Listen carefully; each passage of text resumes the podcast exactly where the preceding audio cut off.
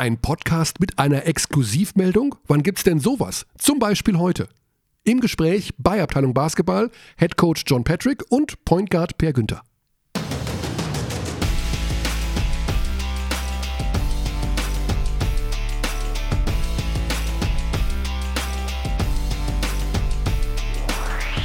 So, es ist 14 Uhr, das ist die vereinbarte Zeit gewesen, um anzufangen. Eigentlich sogar schon für unseren ersten Gesprächsgast. Ich sage guten Tag und wir hören gar nichts. Es ist gar keiner am Launchpad.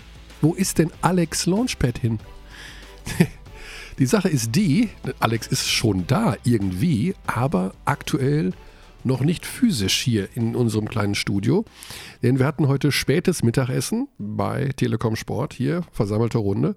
Und Süßigkeiten brauche er auch noch. Und deswegen haben wir die ersten Sekunde. Ich glaube, der kommt da gleich. Jetzt, jetzt kriege ich ganz großen Ärger. Ich weiß nicht, ob wir das jetzt einfach lassen oder nicht. Das musst du entscheiden, Alex. Wir haben angefangen. Ich habe fast vermutet, dass du das machst. die Sache ist die, wir müssen ja auch ein ernstes Wort reden. Ähm, unser letzter Podcast war, ich habe mit einigen Leuten gesprochen, die fanden den gar nicht so gut. Nein. Ja. Das ist faszinierend, oder? Also man, manchmal denkt man sich, oh, das war wirklich nett, das waren tolle Gespräche und wir hatten beide auch das Gefühl, es war nicht so rund, weil das mit Paul Zipser war sehr kurz, da gab es ein paar Terminprobleme, okay. Passiert. Wie fand, bist du auch der Meinung, dass wir schlecht gearbeitet haben? Ja, man kann ja nicht immer abliefern. Ach komm, aber normalerweise wird der Trainer entlasten. ja, es ist, äh, steht auf der Kippe. Der Trainer, wer ist denn der Trainer eigentlich von uns? Gute Frage. Wen nee, wir, wir, haben, wir haben Rückendeckung. Wir haben Rückendeckung. Der Vorstand mhm. steht hinter uns, der Trainer steht hinter uns. Aber wenn das so ist, dann ist es oftmals zu spät. Vielleicht heute Abend das letzte Spiel für Nico Kovac beim FC Bayern. Das kann auch sein. Aber wir haben trotzdem. Ich weiß nicht mal, äh, alle, alle, Alex vom Ton, ich brauche bitte noch den Screenshot. so, so fängt man hier an. So fängt man den Podcast an, wenn man rauchen geht, Süßigkeiten. Wo sind deine Süßigkeiten hin? Ah. Wie heißen die Dinge? Maltesers. Maltesers? Scale. Wow. Okay. Leiwand ist das. So, wir, wir fragen einfach mal unseren ersten Gesprächspartner, was einen guten Podcast ausmacht. Wir begrüßen Per Günther in Ulm. Er ist da, glaube ich. Er ist ja. da, er ist da. Ja, Per, wir haben hier gerade kurz äh, philosophiert, Alex und ich, weil wir angesprochen wurden, unser letzter Podcast war nicht so prall. Was macht denn einen guten Podcast eigentlich aus? Das, das fragst du mich, oder? Ja, du hast ja schon öfter sowas gemacht und du wirst ja wahrscheinlich... Ich habe sowas schon öfter gemacht, tatsächlich. Ich äh, brüske mich auch damit, ähm, dass ich schon quasi Podcast gemacht habe, als äh, die meisten Leute noch gar nicht wussten, was das ist. Das heißt, du ähm, hast den auch als ähm, Gastgeber schon gemacht?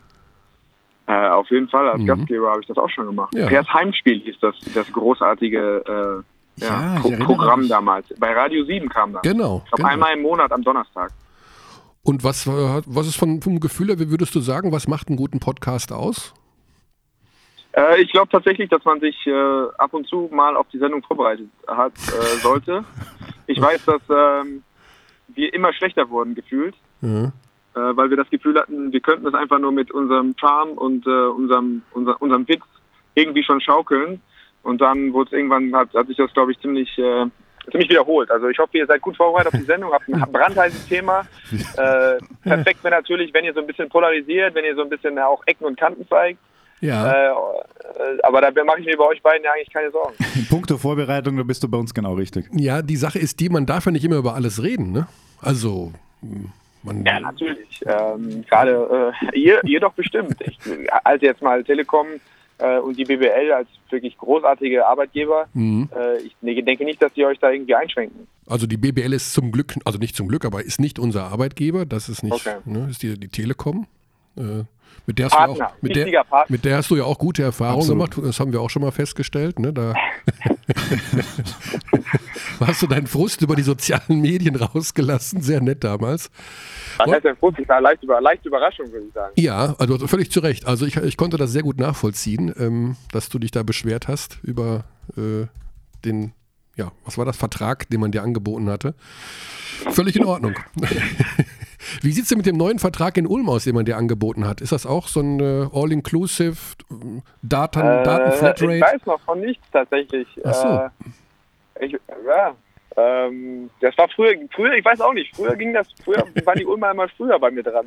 ähm, ich, äh, ja, Moment. Ja, ich habe noch nichts gehört vom, äh, mhm. von Thomas.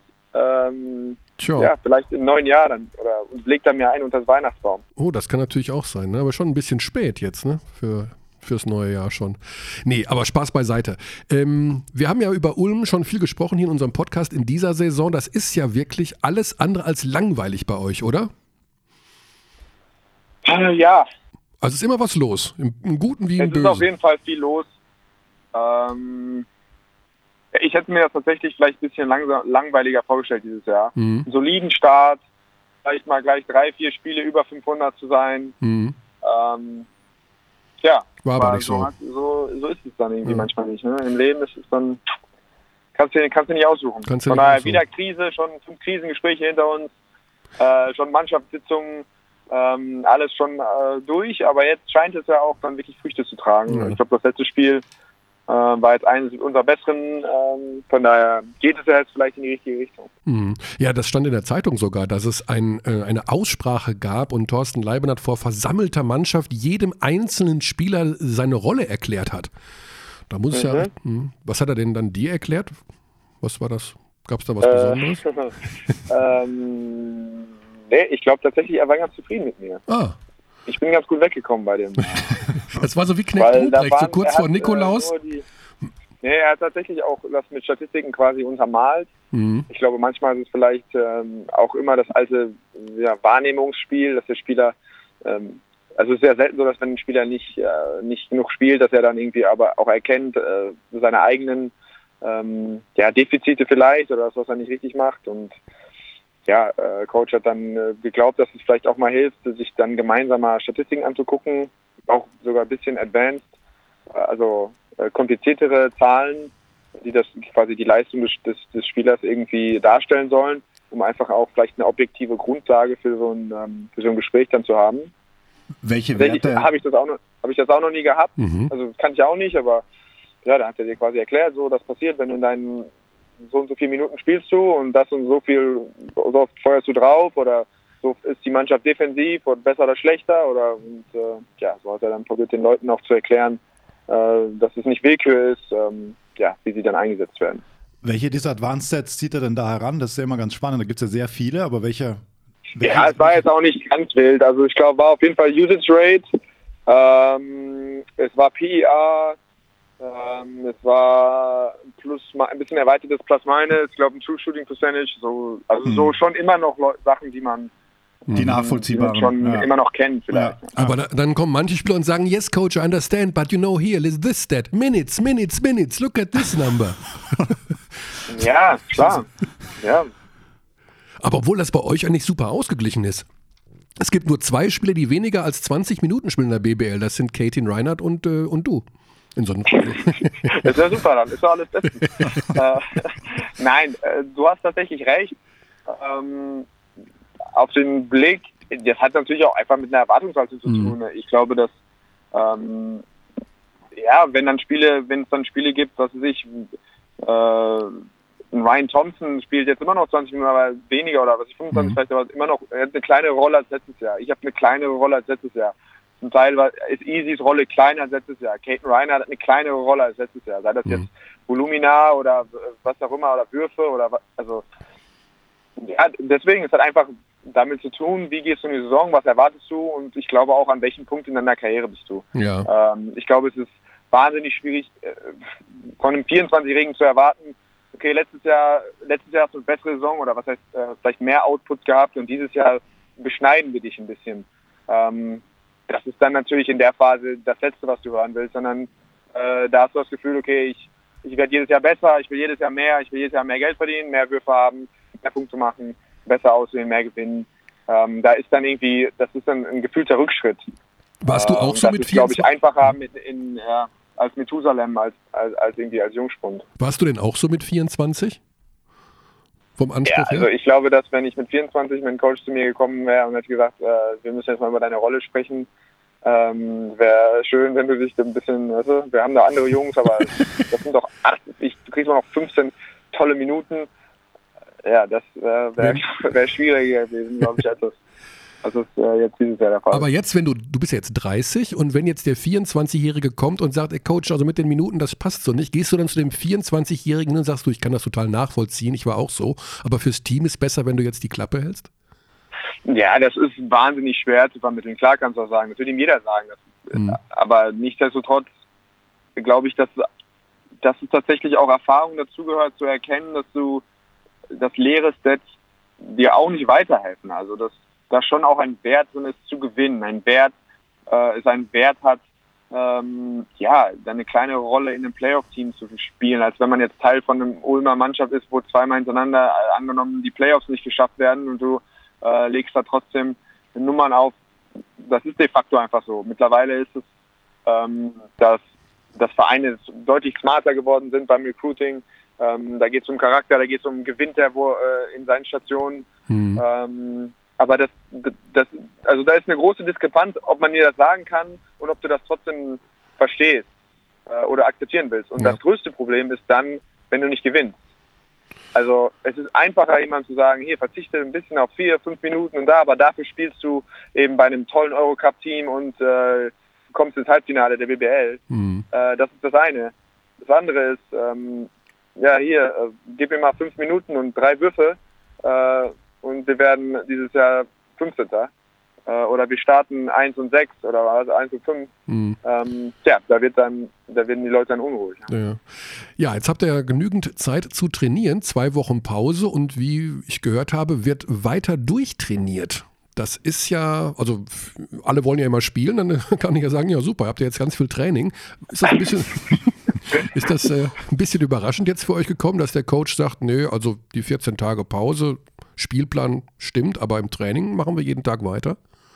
Nee, ich, also nee, überraschend würde ich das nicht sagen. Natürlich ähm, ist auch da, ja, also ich hätte mich auch über ein paar Tage mehr frei gefreut. Mhm. Ähm, man ist es auch gewohnt gewesen. Coach Leibenhardt ist eigentlich jemand, der, äh, der sehr gönnerhaft dann oft mit dieser, mit dieser Zeit auch umging. Äh, weil er eben auch erkannt hat, dass wir ja ein Jahr aus in die Playoffs gekommen sind, dass es eben wirklich ein Marathon ist, dass du eben dass es entscheidend ist, dass du dann im April, Mai wirklich völlig gesund und völlig spritzig bist und dass du da immer noch Bock hast auf deinen Job. Deswegen war es ihm immer wichtig, dann, wenn er die Chance hat, auch, auch freizugeben. Aber ähm, ja, ich glaube jetzt tatsächlich, dass man, ähm, ich will jetzt hier nicht, also Urgency, dass es tatsächlich, äh, äh, dass es tatsächlich jetzt darum geht und dass es tatsächlich jetzt eine ganz entscheidende Phase der Saison ist und dass wir hier vielleicht auch einen Grundstein legen können in dieser extra Trainingswoche, ähm, ja, die vielleicht wirklich jetzt, wer weiß, die nächsten ein, zwei Spiele in eine Richtung kippen für uns und dann auf einmal ja. äh, ent entwickelt sich eine Dynamik. Also natürlich kann ich die Situation von Coach Leibenhardt auch verstehen, der, ähm, der, der genauso wie, wie ich zum Beispiel oder wie andere Leute auch, äh, ja, jetzt auch noch um seine Karriere nicht kämpft, das wäre zu scharf gesagt, aber der natürlich auch weiß, dass er, ähm, ja, dass seine Leine kürzer wird und das letztes Jahr nicht gut ist und er will natürlich alles, was er kann, äh, dafür sorgen, dass wir jetzt die, die Wende einleiten, dass wir schnellstmöglich auf dem Playoff-Platz sind. Und äh, ja, da gehst du halt in die Halle und trainierst. Ja. Ganz normal. Und er hat auch noch keinen neuen Vertrag, wie zu lesen war. Also da seid ihr ja beide sozusagen äh, mit dem ja. gemeinsamen Schicksal. Ja, trotzdem hast du ein bisschen Abwechslung dann in den nächsten Tagen. Wir haben das ja schon verkündet als neuer Experte hier bei Telekom Sport für die Nationalmannschaft am kommenden Montag dein Debüt beim mhm. Spiel Deutschland gegen Estland in Ludwigsburg. Ähm, wir alle freuen uns natürlich sehr drauf, weil, was glaubst du, warum wir Bock hatten, dass du der Experte wirst? Was spricht da so für dich? Bewirb dich nochmal so aufs Neue. Ich soll mich jetzt selber feiern. Elevator Pitch. Kann, Elevator Pitch. Ja, feier dich mal so ein bisschen ab. nee, aber was, was glaubst du, was du, was du für eine Farbe reinbringen kannst? Was wir, was wir toll finden? Ähm, boah, das ist äh, schwer zu sagen. Ich, ich glaube tatsächlich, dass ich, ähm, ich werde vielleicht sogar ein bisschen nervös sein. Ach komm. Du? Ja, weiß ich nicht. Nein, also ich, ich nehme das schon ernst. Ähm, ich habe ja ein paar Jungs gesehen. Ich glaube, ich habe Robin gesehen. Ähm, Nils habe ich, glaube ich, auch mal gehört. Mike habe ich mal gehört bei einem Spiel. Mhm. Ähm, ja, keine Ahnung. Ich, ja, es geht natürlich auch darum, dass du jetzt ein bisschen Distanz hast zur Nationalmannschaft. Wir haben es gerade nochmal recherchiert und Alex hat die Zahl 2013 äh, rausgekramt, ja. wo dein letzter Auftritt war in der Nationalmannschaft. Welche ja. emotionale Verbundenheit hast du denn noch? Also hättest du dir das Spiel oder schaust du dir die Spiele generell sowieso an von der Nationalmannschaft und denkst an die guten alten Zeiten und zitterst mit oder wie ist da die Einstellung? Die guten alten Zeiten, ja.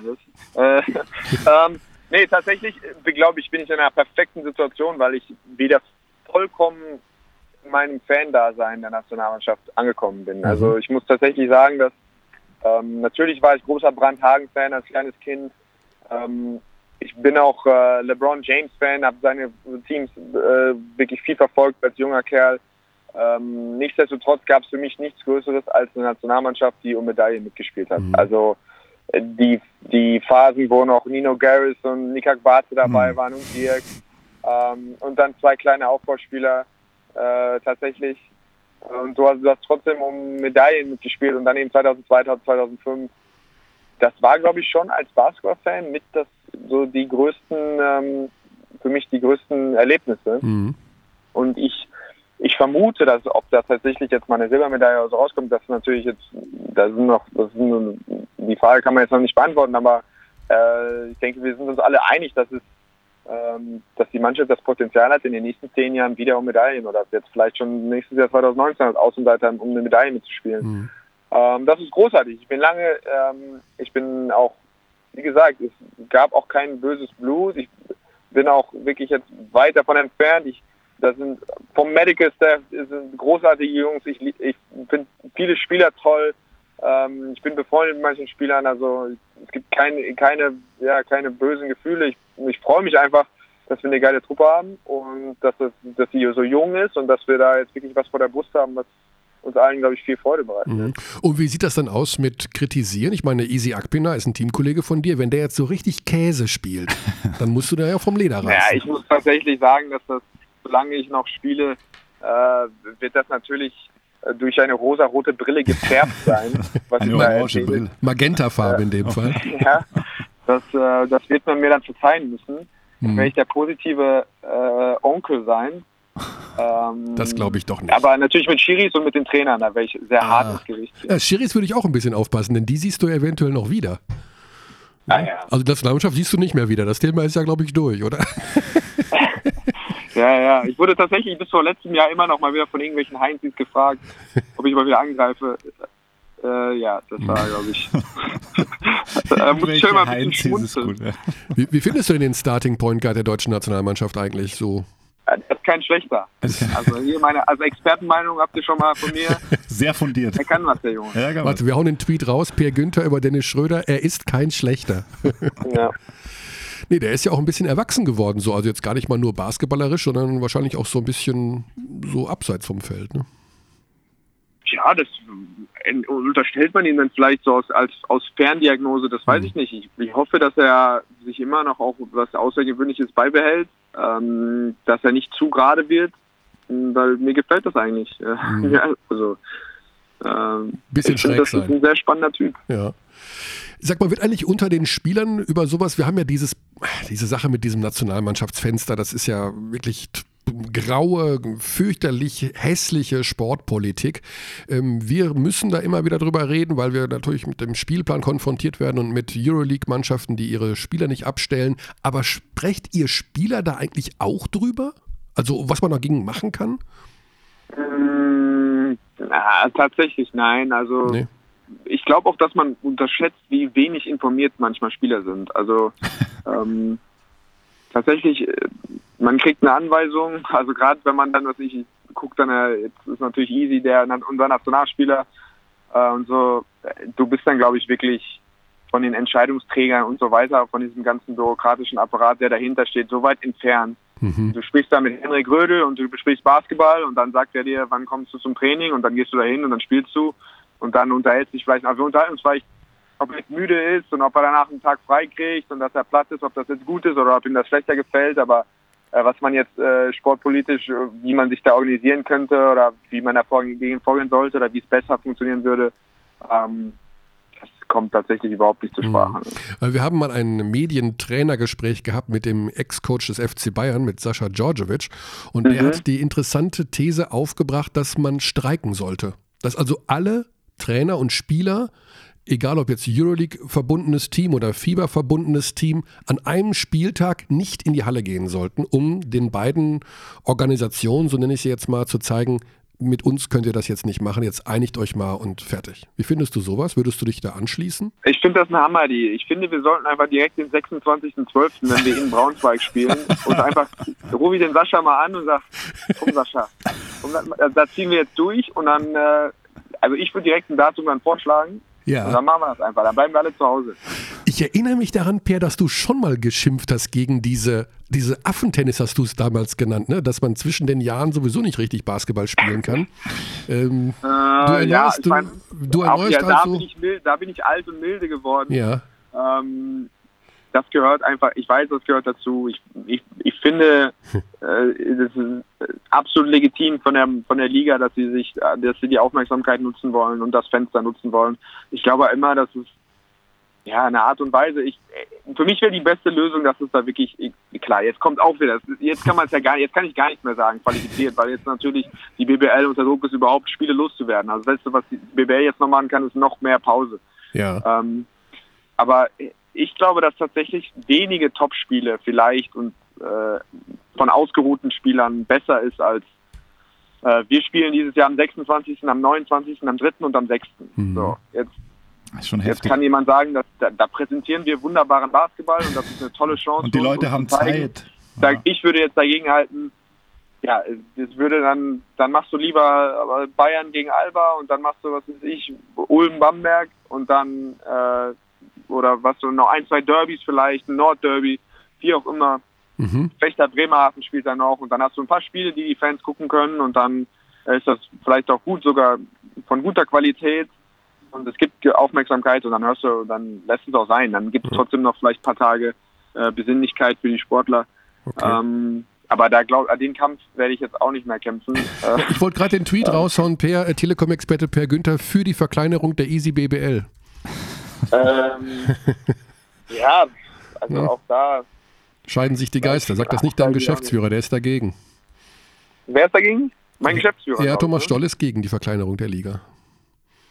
Der möchte. Ja, der ist ein Visionär, ist, ein, ist auch ein, ist ein Denker und ist ein großer Macher. Von daher maße ich mir da nicht an, äh, prinzipiell ihn Ja. da jetzt so unqualifiziert. Ich müsste mich tatsächlich nochmal damit diesen solchen Themen, wenn ich da irgendwie schon äh, festgehalten werde und das sollte aufnehmen, dann sollte ich da vielleicht echt tatsächlich Ist ein schwieriges eine Thema. gefestigte Also- Meinung haben. Du, Per, ich habe, glaube ich, meine Meinung zu diesem Thema auch schon siebenmal geändert und ich komme auch auf keinen grünen Zweig, weil einerseits ist das schön, also zweiter Weihnachtstag oder zwischen den Jahren. Es gibt ja auch sowas wie äh, Christmas Games in der NBA oder eben äh, Boxing Day, Fußball, England. Das sind alles Kultgeschichten. Ja. Aber das sind ne? natürlich die absoluten Top-Spiele. Am Christmas Day in der NBA, da planen sie ja die ganze Regular Season hin Ja. auf diesen Tag. Das stimmt. Ja.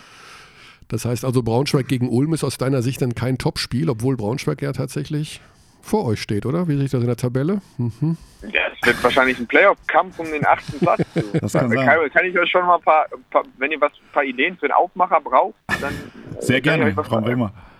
Also, dann, das brauchen wir übrigens wirklich. vorher gerade drüber nachgedacht. Und Frankfurt und Kreisheim habt ihr dann noch und am 6. Ah ja, Bamberg zu Hause. Ja, das schau da. Also, ja. So für alle was dabei. Ja, genau. Also äh, Stand der Dinge ist jetzt Ende November, du hast noch keinen neuen Vertrag, bist 30 Jahre alt jetzt. Also Ja. da geht doch noch was, oder? Weil es war auch wieder zu lesen, Knie und Gesundheit und ich wollte dieses Thema nicht ansprechen und ich kann es auch rausschneiden danach, es ist kein Problem. Aber wie geht's dir denn so? Ähm, nee, ich, also, ich sag mal so, wir haben gerade darüber gesprochen, dass ich 2013 auch quasi mein letztes Nationalmannschaftsspiel Mhm. gemacht habe. Ähm, sicherlich gab es auch Sachen, die mich in der Nationalmannschaft gestört haben oder die irgendwie für mich nicht gelaufen sind. Nichtsdestotrotz, der Hauptgrund dafür oder der Hauptgrund, warum ich mit Fleming abgesagt habe danach, war, dass ich nicht zugetraut habe, dass mein Körper das aushält Hm. äh, neun Monate BBL zu spielen und dann zwei Monate Nationalmannschaft zu spielen. Da war ich 25, als ich das Gefühl hatte, ich glaube nicht, dass das für mich funktioniert. Ich glaube, dass das dass dann meine Karriere mit 28 zu, zu Ende ist. Hm. Da habe ich da eine Entscheidung getroffen, auch äh, ja, um meine Karriere zu verlängern oder mhm. das, ich hatte da viele Knieprobleme, habe da einen kleinen Eingriff gehabt. Ähm, von daher, wenn man das sieht und wenn man dann denkt, dass wenn ich mit 25 das aufhöre und jetzt fünf Jahre weitergespielt habe, ähm, ja, da muss man schon, ich meine, das ist ein Thema für mich, definitiv. Und es ist auch nicht auszuschließen, dass es meine letzte Saison ist. Oh, ähm, mhm. Aber das, das muss ich jetzt nicht entscheiden, das kann ich entscheiden. Ich kann das, jetzt, ich kann das tatsächlich genießen. Ähm, äh, natürlich habe ich die letzten, die letzten zwei Jahre waren weit davon entfernt, äh, wie ich mir mein Basketballleben oder meinen Traum vorstelle. Äh, sehr, war wirklich viel Schwieriges dabei, äh, sei das Körper, sei das dann das äh, von von einer körperlichen Geschichte auf eine Geschichte, die dann einfach auch sogar mechanisch mir Probleme bereitet hat, dass ich nicht mehr so geworfen habe, wie ich mir das vorgestellt habe. Das führt dann dazu, dass es vom Kopf her auch nicht mehr so richtig viel Spaß macht. Äh, ich bin sehr froh, dass ich bin gerade an einem Punkt, wo es mir unglaublich gut geht, wo ich mich sehr wohl fühle, äh, wo das Spiel mir Spaß macht, wo ich das Gefühl habe, ich habe eine Rolle, in der ich Spiele beeinflussen kann. Ich treffe, ich, ich schieße jetzt 50 Prozent von der Dreierlinie. Ja, denn die Quoten ähm, sind sensationell. Ja, und das ist cool. Ich freue mich, dass ich das so für mich wieder hinbekommen habe. Ich habe viel gearbeitet diesen Sommer ähm, und das war das Wichtigste für mich, dass ich äh, das irgendwann mal wieder in den Griff kriege. Ob ich jetzt am Ende des Jahres 38 Prozent von der Linie schieße, ist mir egal, aber dass ich einfach wieder meinem Jumper vollkommen vertraue, dass ich meinem Spiel mhm. vollkommen vertraue. Ähm, aber wenn das so, war die große ja. Aufgabe für mich und das habe ich geschafft und jetzt hoffe ich einfach, dass ähm, ja, dass ich im März oder im Februar, wenn es dann vielleicht wirklich darum geht, so eine Entscheidung zu treffen, ähm, dass es mir dann gut geht, dass ich, dass ich das Gefühl habe, das könnte ich nochmal ein Jahr machen. Mhm. Ähm, aber wie gesagt, das, das muss ich tatsächlich jetzt nicht entscheiden. Okay, aber interessant, dass du in der Phase, wo es dir eigentlich sehr gut geht, äh, doch drüber nachdenkst, dann zu sagen, naja, weil irgendwie so auf so Pro A und sowas hast du ja wahrscheinlich auch keine Lust mehr, dann irgendwie sowas. Ne? also, das wäre dann ja irgendwie nur um des Spielens willen irgendwo reinzuhüpfen äh, macht Nee, tatsächlich nee. Also wenn ich spielen kann, dann bin ich bei, dann werde ich bei Ulm spielen. Und wenn ich so. nicht spielen kann, wenn ich das Gefühl habe, ähm, entweder es bringt mir nichts oder ich spiele tatsächlich nur, um nochmal einen Check mitzunehmen oder ich habe das Gefühl, ich stolper dann nochmal ein, zwei Jahre in der Arena rum, wo ich äh, ja acht Jahre die ja sportlich meine ab klar meine Höhe, meine besten Jahre hatte, wo ich äh, die das absolut genossen habe, die Heimspiele. Mhm. Ähm, da glaube ich nicht, dass ich mich da irgendwo wie präsentieren will als der der alte Herr, der dann irgendwie nochmal vielleicht eine Minute reinkommt und der das, der das, der das Handtuch wedelt und der dann irgendwie die gute Seele ist.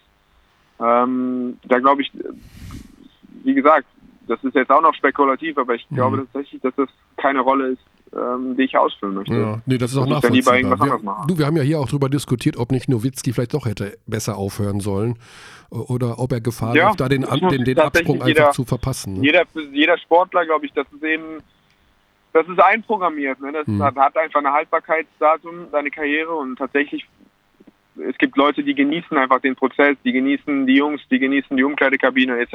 etc. Ähm, und es gibt so viele Dinge, vielleicht auch nur nicht nur das Spiel an sich, die dich dazu verleiten, weiter, weiter, weiterzumachen und gierig danach und süchtig danach zu sein. Mhm. Ähm, da muss es jeder und tatsächlich ist es, bin ich jetzt an einem Punkt, wo ich, wo ich mich damit auseinandersetzen muss. Ja. Das hat Nowitzki tatsächlich in einem Podcast gesagt neulich bei JJ Reddick, dass ihm diese ganze Camaraderie einfach so fehlen ja. wird und dass das so ein Riesenaspekt ist, würde man gar nicht glauben bei ihm, weil er so ein bisschen eigenbrötlerisch dann ja auch gewirkt hat phasenweise. Ähm, ja. Aber das, also wenn du drüber nachdenkst, also das klingt ja so, als ob du wirklich, dich wirklich nach dieser Saison hinsetzen würdest, okay, was werde ich machen? Spielt ja. dann das auch eine Rolle wahrscheinlich, oder? Dass, dass das halt alles wegfallen würde? Ähm, da, ich meine, das spielt eine Rolle, aber vielleicht jetzt nicht in die Richtung, in die du denkst. Also Anders, tatsächlich, so. wenn er davon spricht, von ja. Camaraderie, von ja. mit Jungs zu spielen, mit denen du Schlachten geschlagen hast, von äh, vier, fünf Jahresverträgen. Ähm, ja, was weiß ich, ob ein Berea oder mit wem er da jetzt, wer da sein Buddy ist, mit, äh, das, das, weiß ich ja nicht, ich kenne ihn nicht. Mhm. Ähm, ich weiß, was du meinst, ja, ja. Dann ist natürlich das auch vielleicht was eine Abwesenheit davon. Ich meine, äh, du hast in der Bundesliga, gibt es nicht unbedingt sowas Vergleichbares. Klar, es gibt Vereine, die aus dem Kern zusammengehalten haben, uns ist das oft nicht geglückt. Also wer weiß, ne? Ein Ismet läuft aus, ein, David Krämer läuft aus, ein mhm. läuft aus, ein Ryan Thompson läuft aus. Ähm, klar wird das auch in die Entscheidung vielleicht nicht besonders groß. Der Körper wird äh, den Riesen, den, den Löwenanteil ausmachen. Ja, aber dann musst du dir überlegen, ob du dann, wir hatten wahnsinnig viele Umbrüche in die letzten Jahre. Äh, und ja, also der da, Prozess weiß, der, der, Integration der neuen gucken. Spieler, der nervt einfach auch oder kann schlauchen, sagen wir so. Äh, ja, klar, das kann auch. Und wenn ich meine, wenn ich sage, okay, ich bin nächstes Jahr mit zehn Jungs, die ich noch nie gesehen habe, ähm, ja äh, wieder im Lockerroom, das macht es dann vielleicht einfacher zu sagen, tatsächlich muss ich auf meinen Körper hören und, äh, und, und ich spiele nicht mehr. Mhm. Du hast ja auch mal im Interview, ich glaube, das war gar nicht so lange her, bei Sport 1 das Interview, angedeutet, dass du dir eh auch vorstellen kannst, was so im Verein noch zu machen. Ist das so richtig? Habe ich das richtig in Erinnerung? Ach, ich das, also tatsächlich, da, also so weit bin ich noch nicht, dass mhm. ich mir über Sachen ähm, so konkret äh, Gedanken mache. Ich ich bin ein wahnsinniger Basketball-Fan. Ich habe ganz viel, mein, mein, Leben wirklich auf Basketball ausgerichtet in vielen Aspekten und würde dem Spiel schon noch gerne in irgendeiner Art und Weise verbunden bleiben. Ich denke aber nicht, dass ich, äh, also ich werde auf keinen Fall Trainer sein, das kann ich mit, mit absoluter Vehemenz ausschließen.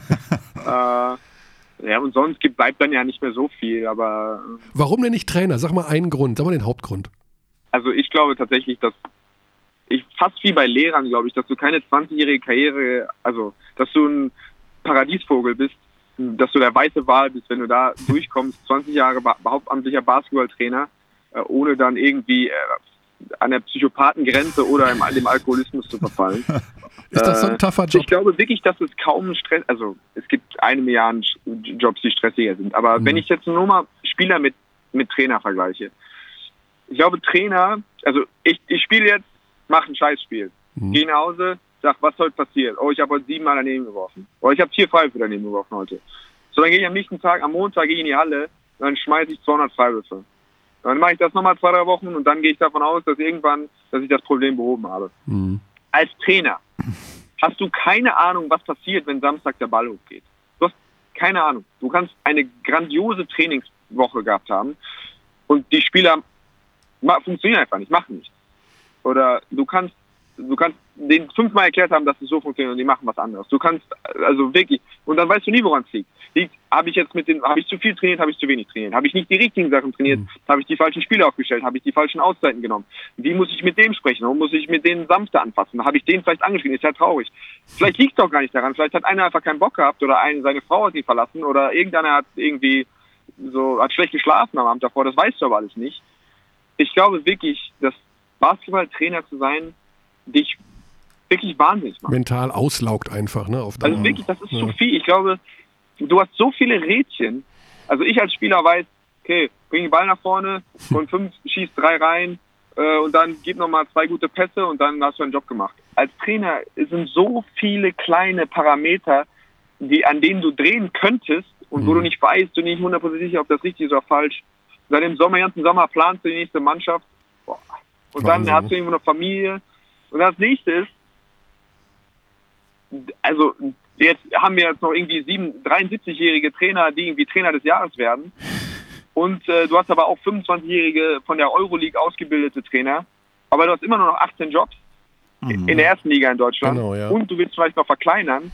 Ähm, also wenn du jetzt mal kurz noch grob über, überschlägst, wer äh, irgendwie ist ein Mike Koch, der irgendwie mit Bonn Erfolge gefeiert hat und Europameister war als Spieler und der jetzt erstmal nicht mehr in der Bundesliga aufgetaucht ist. Äh, und da, äh, um einen zu nennen, von mhm. zehn wahrscheinlich, die in der Warteschleife stehen. Mhm. Ähm, das ist, glaube ich, wirklich ein Job, den ich nicht, äh, den ich so nicht. Okay, ich kann es verstehen, Per. du hast es sehr schön erklärt und äh, ab sofort habe ich noch mehr Mitleid mit den Jungs. Also ich, ich wundere das ja eh auch. Also das ist genau wie du sagst, denke ich mal sicherlich auch mental unfassbar schlauchend und fordernd. Aber naja, ein Baustein deiner neuen Karriere steht ja dann demnächst an am Montag. Wir freuen uns sehr. Aber absolut. Wer weiß, was daraus ja. entsteht. Wer weiß, was daraus entsteht. Das ist ja auch ein Basketball-naher Job. Genau. Und du kommst aus Hagen. Das ist auch ein ganz großer Vorteil in dem Job. Ich weiß ja nicht. das kann nur helfen. Kann nur helfen. Gut. Ja. Also wenn ihr, wenn ihr, wenn ich spätestens, wenn ich ein Xing, ein Xing oder LinkedIn-Profil mir mache, dann wisst ihr, dass jetzt wirklich alle, alle Hopfen und Malz also, vorbei ist. So ein pseudo-seriöses Foto mit einem Jackett äh, mache Ja, und oder dann du- irgendwie euch adden, adden will im März, dann wisst ihr, Wie dann wisst ihr, was los Die wiederholten Anfragen. Per Günther möchte sie zu ihrem Netzwerk hinzufügen. Immer wieder, immer wieder. Du kannst ja auch, äh, du kannst ja auch direkt einen neuen, du kannst ja was überlegen, dass du so eine Art bunter Vogel wirst. Also so Greg Sager-mäßig, dass du von vornherein mit einem bunten Jackett rumläufst oder irgendeine Mütze aufhast oder So jetzt ein paar Props, die werde ich mir auf jeden Fall überlegen. ja, noch, also noch hat der Job nicht angefangen, direkt von Tag 1 an mit dem neuen Image da stehen. Ne? Körny als dein Imageberater. Das ist ein sehr spannender Ansatz. Hosenträger oder sowas oder eine Fliege. Äh, Ich bin so gespannt auf Montag. Ich, ich kann es kaum erwarten. Ich bin zwar nicht an deiner Seite, das wird Chris Schmidt machen, aber ich werde sowas von zu Hause vor dem Fernseher hocken und mir das Du reinziehen. managst, du managst die Erwartung auf jeden Fall grandios. Das gefällt mir richtig gut. du. Du, also ich, es ist auch eine Frage, ob du mit Druck gut umgehen kannst. Ne? Das, äh, Ja, gut, schauen wir mal. davon gehen wir einfach aus. Peer, Ich habe noch eine schöne Trivia Oh. zum, Raus, zum Rausschmeißen. Weil wir Okay. über, über das letzte Spiel 2013 gesprochen haben, Nationalmannschaft. Per, du weißt noch Ja. sicher, gegen wen das war. Das war gegen Israel. Korrekt. Schaffen wir es, alle zwölf Spieler zusammenzubekommen, die mit dir Oh. gespielt haben? Uh. Du warst Topscorer übrigens. Ey, mit 15 Punkten, ja. Also korrekt. Ähm, wow. Dann gab es noch eine mit 15. Oh, das weiß ich. Äh, Tatsächlich, ich glaube, Zwiener war sogar vor Ort. Also Zwiener mit, war die, die dabei, Starting richtig? Five war, die Zwiener war, Starting Five war Heiko, Luca, Robin, Ja, ja, Tibor. ja. Der Dann haben wir Und dann hast du Basti und, und Carsten. Basti Carsten, korrekt, korrekt. Dann hast du Einen sehr jungen. Mike. Genau, Mike? genau, genau. Genau, Ähm, nicht schlecht. Einer fehlt noch. Und der einer fehlt. einer spielt und der spielt mittlerweile in München als geborener Münchner. Ach, Oh. war, war Alex. Ja, genau. Alex hat sich da reingehurt, Ja, oder was? ja, genau. Alex ja, dann wisst ihr ja, warum ihr dann auch wirklich meinen Hut genommen habt. Bei, den, bei solchen Zuständen. wer war denn noch Aber, Topscorer? aber richtig stark. Steiger mit 15 auch noch. ah, okay. Pleis 14, Benzing 12, Schafazik 9, Tada 9, Zwiener 4, Giffey 2. Aber das war auch tatsächlich schon so, dass ihr da ausgeschieden wart. Du, Ja. Alex, äh, das müssen wir jetzt nicht nochmal. Gleich zählt er doch die israelischen ich, Punkte Ich habe auf. es nochmal rekonstruiert, weil das war ja wirklich Wahnsinn mit dem Auftaktsieg gegen Frankreich Ja. äh, und dann gegen Belgien Ja, wenn verloren. du dir die Gruppe anguckst, Ja. und dann haben wir Frankreich und Israel aus der Gruppe geschlagen und dann Genau. gegen Belgien, Ukraine Und und, Großbritannien. Großbritannien verloren. ja, Mhm. genau. Bitter. Gute alte Zeit. Ja. Peer, lieben Dank. War das für dich ein guter Podcast? Äh, ja, war, so. war, war solide, würde ich sagen. Solide, Sehr also- solide. Haben, wir, haben wir abgeliefert. Solide Ah, abgeliefert. ich gebe uns Applaus. Drei plus oder zwei minus in dem Bereich, ne? Aber sie Ja. waren stetig bemüht. Peer, viel Spaß am kommenden Wochenende. Am, Son am Montag ist es soweit und dann ähm, ja, viel Spaß auch bei den nächsten Tagen beim Training. Es ist kein trainingsfrei in Ulm. Nee. Nee, ist nicht. Bis dahin, eine gute Zeit. Vielen, vielen Dank. Vielen Dank. Alles klar. Grüße. Bis dann, ihr beiden. Ciao, Dann, ciao. ciao. Ja, So. da war ein bisschen was dabei. Ein freundlicher Mensch einfach. Absolut. Sehr reflektiert und auch, also, man weiß ja nicht, ob er nächstes Jahr noch spielt. Sagt er. Genau. Das habe ich so richtig verstanden. Das hast du richtig verstanden. Mhm. So, wir sind ganz schön lang geworden jetzt. Ähm, ich will Ja. gar nicht groß. äh, Du wolltest noch eine Zuschauermail Ich, ich, loswerden? ich, ich wollte nicht, ich werde. du wirst. Ja, ja. Okay. Du hast, du, du, du, warum bist du da immer so defensiv? Hm, Bin ich nicht defensiv. Ich freue mich über Zuschriften an Abteilung Basketball at gmail.com. Ja, Kritik, so Anregungen, so Lob. Ja. äh, wie auch immer. Fragen. Bepanthen auf die Seele. Bepanthen auf die Seele, ja. Genau. Wer hat ähm, was geschrieben und warum eigentlich? Ähm, ich habe eine sehr interessante Frage von Stefan Reichert, die ich mir auch schon gestellt habe während dieser Saison. Oh, Wir haben sehr viele internationale Spiele. ja. Ja. Und bei vielen internationalen Spielen ist die Halle so gut wie leer. Was glaubst du, wieso? Woran liegt das? Oh, wow, das soll ich in einem Satz beantworten. Hm? Versuch's mal. Keine Ahnung. Das ist kein Satz. Da fehlt das ein Prädikat. Verb. Ähm, ich würde sagen, Ja. Es oh, sind zu viele Spiele insgesamt. Man kann nicht durchblicken, wer gegen wen Also, wann spielt, genau, also- in welchem Wettbewerb. Genau, also sicherlich, Ja schon mal an. Äh, wir haben das prognostiziert, dass der Basketball sich äh, kannibalisieren wird durch diese unterschiedlichen Wettbewerbe, Euroleague, Eurocup und Champions League. Das ist Schrott.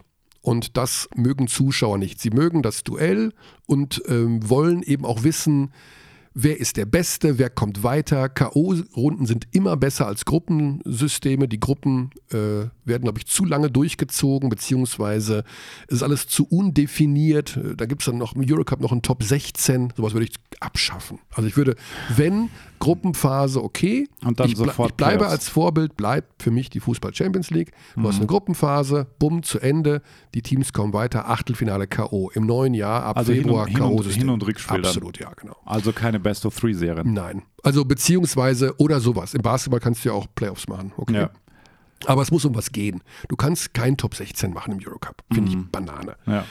Du musst irgendwann mit dem K.O.-System anfangen. Die Zuschauer wollen das Gefühl haben, es geht um was. Die können mit Begriffen Achtelfinale, viel, Viertelfinale viel mehr anfangen als mit Top 16. Nochmal von vorne, nochmal eine Gruppe, äh, nochmal sechs Spiele und so weiter. Käse. Das ist sicherlich ein Problem, die Un Unübersichtlichkeit der verschiedenen Wettbewerbe und ja, dadurch natürlich auch dieses etwas zerfaserte, wer kommt denn da? Natürlich haben die Teams oftmals keinen bekannten Namen. Ich meine, da kommt jetzt in, nach Ulm kommt jetzt Andorra. Da denkt man natürlich auch, also okay, Ach, die spielen Basketball? ja, da, wie Andorra, das ist doch ein Land und, hm, und weißt du, die kennt man auch nicht. Man kennt Mannschaften. Roter Stern Belgrad, also es, Genau, die kennt man. überall ist es so ein bisschen verteilt in allen Ja. Ligen. Jetzt stell dir Ja. mal vor, du würdest einen Wettbewerb haben oder du brauchst ja eigentlich schon zwei. Die, du hast diesen Top-Wettbewerb. Also ich, Also bleibe, ich bleibe dabei, dass es so laufen sollte wie im Fußball. Eine Champions League mit sportlicher Qualifikation, unterschiedlichen Kriterien eventuell. Das heißt, die Spanier dürfen vier Mannschaften abstellen und die Deutschen Je nach zwei, Ranking. je nach, je nach Ranking und so weiter und so fort. Aber sportliche Qualifikation in jedem Fall. Du musst schon in der Tabelle unter den ersten 1, 2, 3, 4 sein, je nach äh, Okay. Regelung eben, aber dieses, ich mag die Euroleague total gerne, Ja. weil ich mag generell gerne, wenn sehr, sehr guter Sport abgeliefert wird. Deswegen schaue ich gerne Olympische Spiele, weil da der beste Sport ist, bla egal. Aber das Konstrukt der Euroleague ist eine 6. Ich mag Okay. das nicht mit den Also A-Lizenzen, das ist alles Die Käse, Systematik des Closed Shop. ist Quatsch.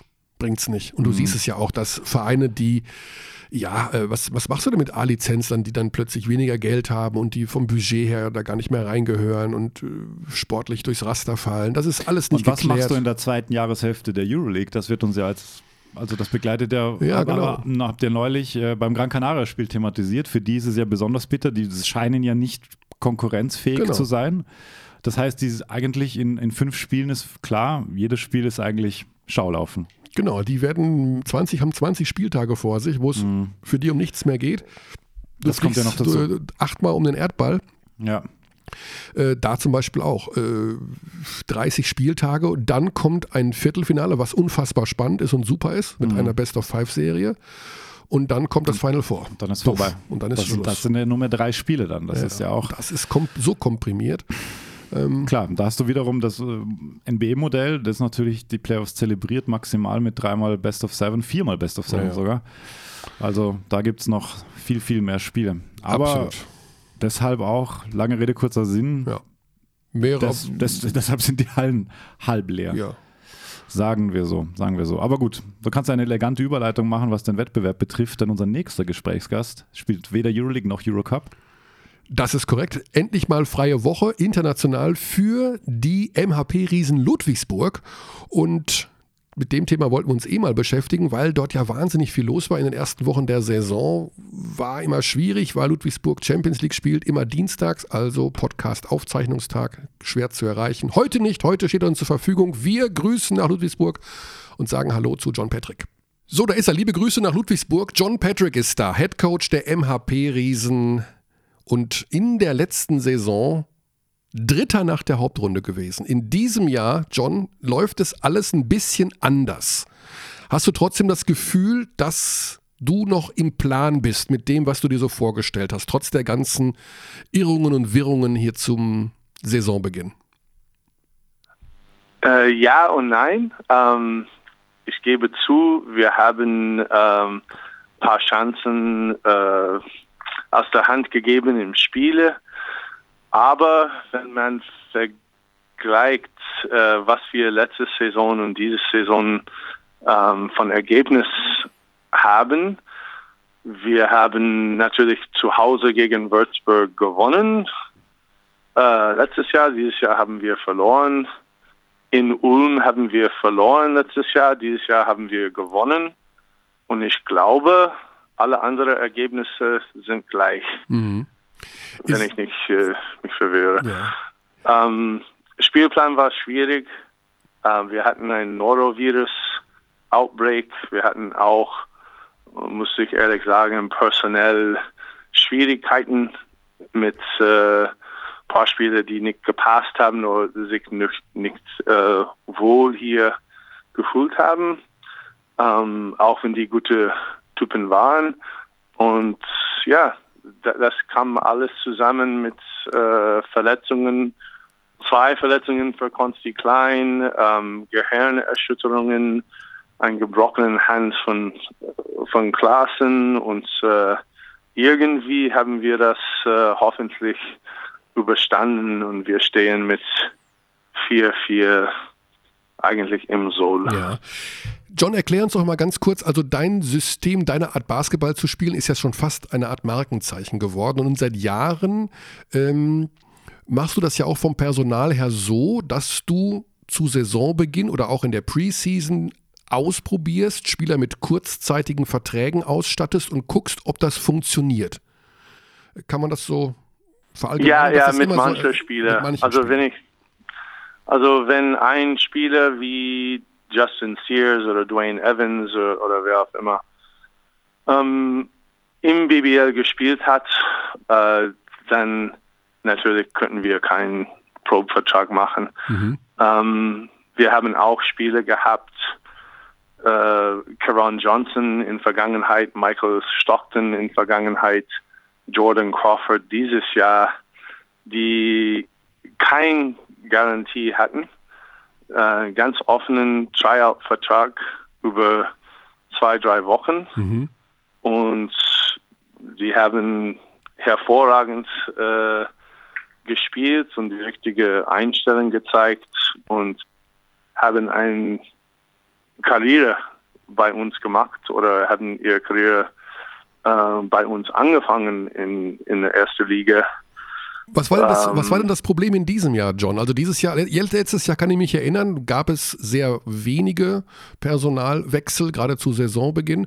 Dieses Jahr aber doch extrem. Worauf führst du das zurück? Hat man, muss man einfach auch Glück haben? Oder du hast ja auch gerade gesagt, also, äh, andere ja, wir hatten Glück und Unglück, würde ich sagen. Mhm. Ähm, Glück war, dass Jordan Crawford, wie gesagt, in seinen Tryout-Vertrag uns überrascht hat. Ähm, wir hatten ihn nicht auf dem Bildschirm. Ich, ich habe ihn natürlich, natürlich äh, äh, kennengelernt durch Mike Taylor, ähm, weil Mike Taylor war sein Coach in der TBT. Mhm. Ich habe mit Mike gesprochen. Er, er hat gesagt, du, du sollst ihm in jedem Fall ein Tryout geben. Ich habe auch mit Kobe Carl gesprochen. Um, Kobe hat ihn in New York in der G-League trainiert und gesagt, hey, der ist klein, aber der hat Power. Der hat unglaublich Power. Also das war Glück, dass äh, er gekommen ist und, und wollte einen Pro-Vertrag haben. Es hat nicht funktioniert wie gewünscht mit, ähm, auch wenn er ein sehr guter Spieler ist, mit Trevor Mbakwe. Ähm, er hat ein paar sehr, sehr gute Spiele, aber es hat auch zu tun mit seinen familiären, also seinen Family Situation. Ähm, der hat einen zehnjähriger Sohn, der unbedingt in International School gehen wollte. Und wir konnten ihn nicht, er könnte ihn nicht eine passende Lösung hier finden mhm. in der Nähe von Ludwigsburg. Und das hat glaube ich, mehr zu tun als Basketball mit seiner Entscheidung, was ich respektiere. Und äh, mir, ja, hat, mir, hat jemand das, mir hat jemand das Gerücht gesteckt, dass die Knie von Trevor Mbakwe bereits seit ein, zwei Jahren überhaupt nicht mehr funktionstüchtig sind. Das ist dann scheinbar Nee, falsch. ich würde das nicht sagen, weil er hat, ich weiß es nicht, ob, also sein, sein Knie war nicht kaputt. Ähm, hm. Es war vielleicht, ich muss ihn fragen, die zwei Spiele pro Woche war nicht optimal, mhm. in meiner Meinung für ihn. aber es hat viel mehr zu tun mit seinem Privat Ja. äh, Situation und dass er mit seiner Familie wohnen, natürlich äh, äh, zusammen wohnen möchten und dass er keine Schule für seinen Sohn Ja. gefunden hat hier. Du wirst Äh, jetzt auch ich noch glaube, mal, das war der ja. Haupt, Hauptgrund. Vor einigen Tagen gab es noch einen Artikel in der Stuttgarter Zeitung, der hat nochmal, der Artikel nochmal dein vermeintliches Zitat gebracht, äh, dass du oder das von dir stammen soll, äh, dass du die Spieler so aussuchst nach dem Motto You go my way or you go to the highway. Also das Nein, ähm, nein, ist da nein, was dran, dass du also, Also ich du, muss äh, meine, bei dieser ganzen äh, Wechselei, viele John, komische Sachen lesen oder ich habe das nicht gelesen, aber ähm, nee, nee, das ist nicht so. Ich, wir müssen alle Kompromisse machen. Also ich, äh, jeder Coach muss äh, manchmal diplomatisch sein. Ja. Aber Und du ich, äh, ich habe viel Respekt für, für auch für Trevor, für Spieler, die sportlich nicht passen. Und äh, das war äh, diese Entscheidung mit auch mit äh, Thomas Wilder, der einfach Heimweh hatten. mhm. Er wollte, er hat gesagt, er, er will zurück in den USA. Er hat sich nicht wohl gefühlt in Deutschland, ähm, außerhalb der USA. Und da musste ich, was kann man sagen? naja, da kann man nicht viel sagen. Aber Das hast du ist ein Angst? Rookie, der Ja. hat super angefangen. Hast, hast du eine gewisse Sorge, John, dass du, ähm, ich sag mal so, dass deine Reputation auch darunter leidet? Also, weil das ja immer wieder mal so ein Thema ist, ja, John Patrick, der sortiert dann da aus, hire and fire. Also hast du ein bisschen Sorge, dass du, dass dein Ruf dadurch in Mitleidenschaft gerät? Oder ist dir das Nein, egal? weil die, die Leute, die mich kennen und die Leute, Hm. Die unter mich gespielt haben, ähm, wissen, dass äh, ich, ja, also wir haben nicht die große Etats, aber wenn es passt, ich würde immer gern Leute hier für mehrere Saisons haben. Mhm. Ähm, und ich bleibe in Kontakt mit Spielern, die auch nicht hier sportlich ähm, Tanner Smith oder Kobe Carl oder Leute, die Ja. hier ähm, gespielt haben, äh, aber für einen oder anderen Grund äh, weggegangen Ja. sind. Also das habe ich auch gehört, dass du gilt, du giltst als sehr, sehr gut vernetzt. Würdest du das selber auch so sehen, dass du wirklich unheimlich viel Vernetzt? irgendwo Drähte hast, dass Networking-mäßig sehr weit vorne bist? Ich weiß es nicht. Äh, Ich kenne äh, Spielermarkt relativ gut, aber ich muss es gut kennen, weil in den meisten Fällen könnten wir nicht mehr Geld als ein Topverein Hm. ausgeben, aber ich versuche immer rohe Diam Diamanten, Diamanten zu finden. Das weiß ich nicht. Ähm, ich arbeite gern mit äh, hungriger, junger, junger Spieler, aber ich arbeite auch gern mit äh, verrückten älteren Spielern Okay. Wie äh, Adam oder, oder David McRae. Also Okay, die kommen also, in, die, Ähm. die kommen also in die Kategorie verrückte ältere Spieler. Gut, das äh, David McRae ja, hat ich habe regelmäßig Adam unseren für sieben, Podcast. acht Jahre gecoacht. Ist ein Verrückter, aber niemand will mehr als Adam gewinnen. Das, Das kann ich sagen. Er, er lebt Basketball und, und äh, was ich sagen möchte, ist, dass die Emotionalität kommt mit Basketball und wenn es wenn die Emotion für, für die Mannschaft ist und äh, wenn man ein bisschen zu ehrgeizig ist, habe ich äh, viel Verständnis Ja. davon. Ähm, Die Personalplanung ist, glaube ich, auch noch nicht ganz abgeschlossen und ihr habt auch noch einen, sage ich mal, ligainternen Konkurrenten in Bonn. Und äh, wie ich so höre, seid ihr da so an den gleichen Spielern dran, die so auf dem Markt sind. Also sowohl die Bonner haben bei Clint Chapman angerufen, der in Berlin entlassen wurde, und ihr wohl auch. Jetzt ist die Frage, wer hat denn die besseren Argumente? Wie sieht das denn aus mit der Verpflichtung von Chapman? Der hat sich ja in Berlin wirklich sehr gut dargestellt. Ist da was dran? Äh, ja, es ist mehr als ein bisschen dran. Also er kommt Hm. hier in ein paar Stunden. Okay. Ähm, er hat bei uns unterschrieben Aha. Oho, ey. und äh, es ist vorbei. Ja. Es ist, die Jagd nach Clint Chapman ist vorbei. Er unterschreibt in Ludwigsburg. Okay, das ist, sage ich mal, äh, brandheiße News. Äh, dann sage ich mal herzlichen Glückwunsch, denn ich glaube, das ist ein kleiner Coup, denn er hat ja in Berlin mehr als überzeugt. Was hat dir an ihm besonders gefallen? Dachte ich auch. Also die Wahrheit ist, dass ich äh, im Preseason, ich kenne seine GM, sein GM in Japan war mein ehemaliger Spieler. Und äh, als, als er im Sommer nach Olympiakos gekommen ist, äh, mhm. als Trainingsspieler, war ich äh, sehr interessant in ihm, habe mit David Blatt gesprochen, dachte, dass ich eine gute Chance hatten und dann natürlich hat Alba äh, ihn geschnappt, ja. weggeschnappt. Und äh, ich dachte vor ein paar Wochen, habe ich gefragt, die haben gesagt, nee, er wird bestimmt in Berlin bleiben. Ähm, und ich sage, ja, das kann ich verstehen, hat gut gespielt. Ich war auf ein anderes Spieler in der Türkei mhm. und dann dieser Spieler in der Türkei hat sich gemeldet, nee, er geht nach Alba. Was? Okay. Er geht nach Alba Berlin. Ja, die haben ein Angebot gemacht. Okay, dann was ist mit Clint Chapman? Er hat mit Clints Agent gesprochen, er hat nichts gehört. Aber in den nächsten paar Tagen, paar Tage geht vorbei, dann zurück von äh, Chapmans Agent gehört, nee, es, es scheint nicht so gut in Alba. Also das war ein äh, Glück in Unglück, dass ich, also Clint war meine erste Wahl. Mein zweite Wahl, der in der Türkei ist, geht wahrscheinlich nach Alba. Uh. Und ich kann meine erste Wahl wieder rekrutieren. Aber am Ende war es, glaube ich, sehr knapp zwischen uns und Bonn und auch ein paar andere Vereine in Spanien. Okay. Und äh, Gut, dann ich weiß nicht. Also am, am, Ende hatte ich eine sehr gute Rede mit Clint ähm, am Telefon vor ein paar Tagen und bin froh, dass also seit äh, seit Wochen haben wir überlegt, wer könnten wir unter dem Korb mhm. haben als als äh, Verstärkung und bin, bin zufrieden. Ja. Ich glaube, er ist das wirft, wirft, so ein bisschen unsere Planung jetzt hier für die nächsten Gespräche über den Haufen, weil jetzt muss ich gleich in Berlin anrufen und fragen, welchen Spieler aus der türkischen Liga Sie da auf der Liste haben.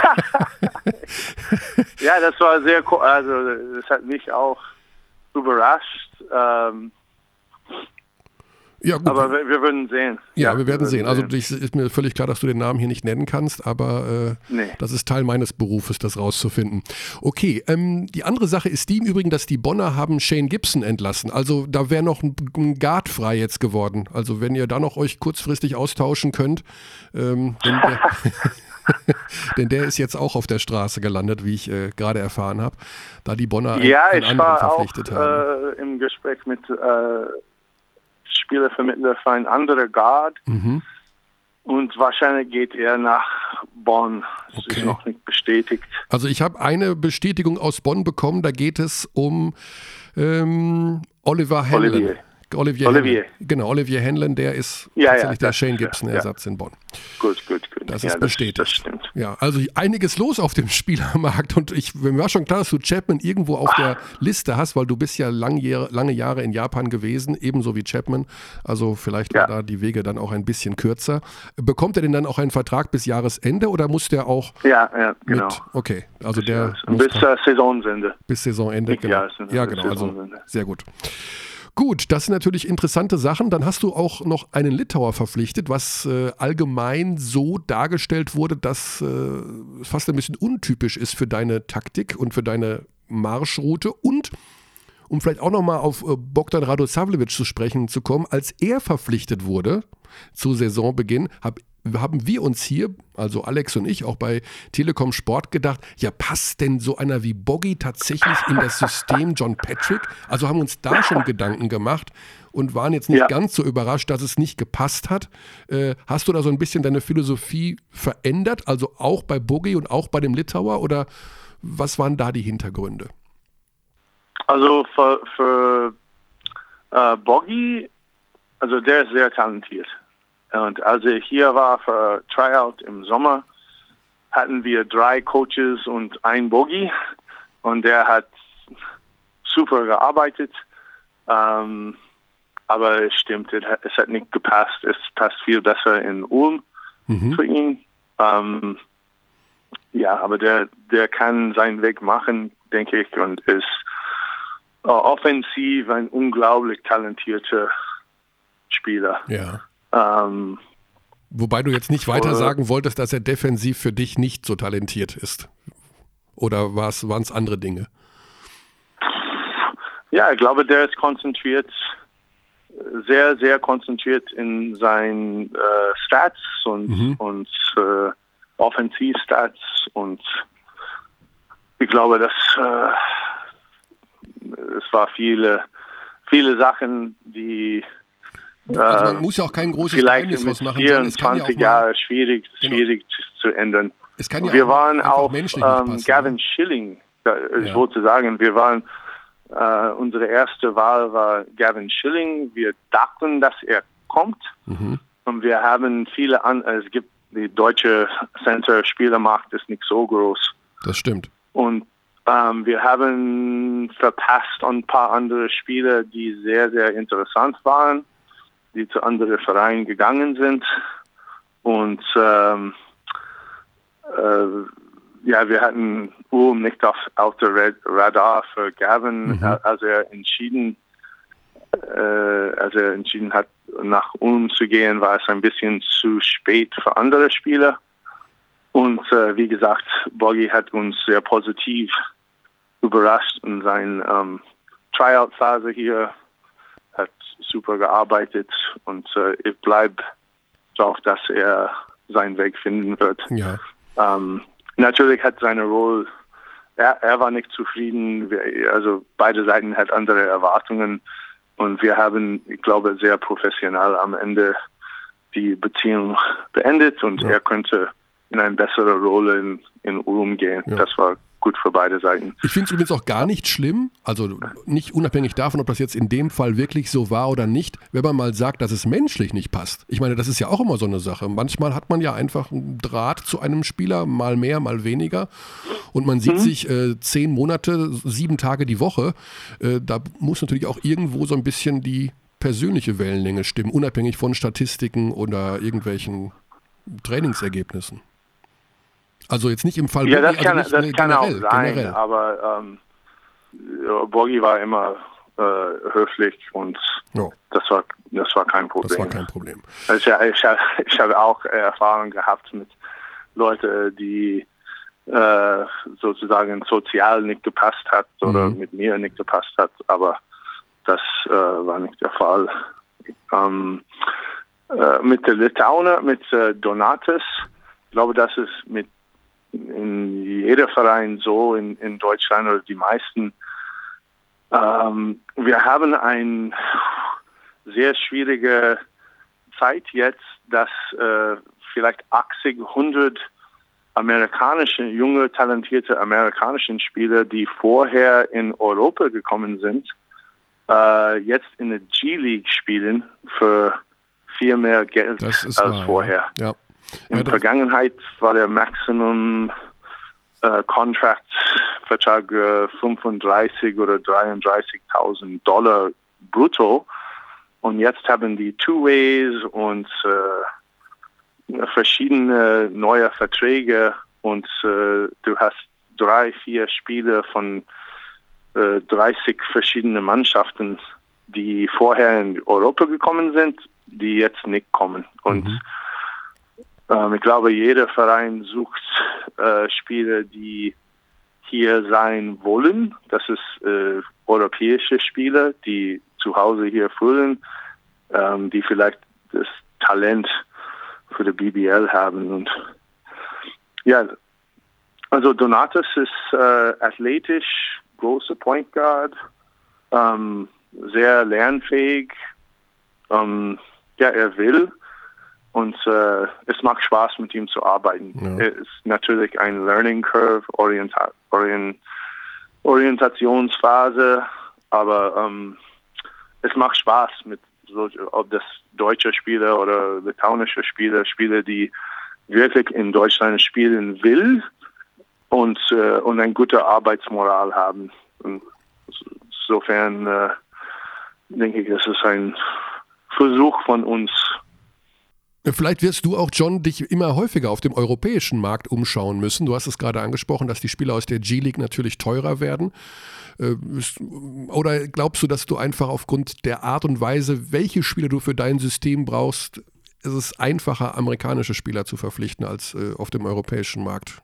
Die also die Athletik ist schon, ja, wenn wir Vollfeld verteidigen, es gibt besonders junge deutsche Spieler. Wir mhm. haben einen, der eigentlich gerade bei mir vorbeigelaufen ist, der, der Kiwi Emanga. Wir haben junge deutsche Spieler, die das machen kann und äh, Kiwi hat 14 Minuten in Russland gespielt als äh, 2000 geborener. Es gibt mehr und mehr athletische junge deutsche Spieler, mhm. ähm, die interessant sind.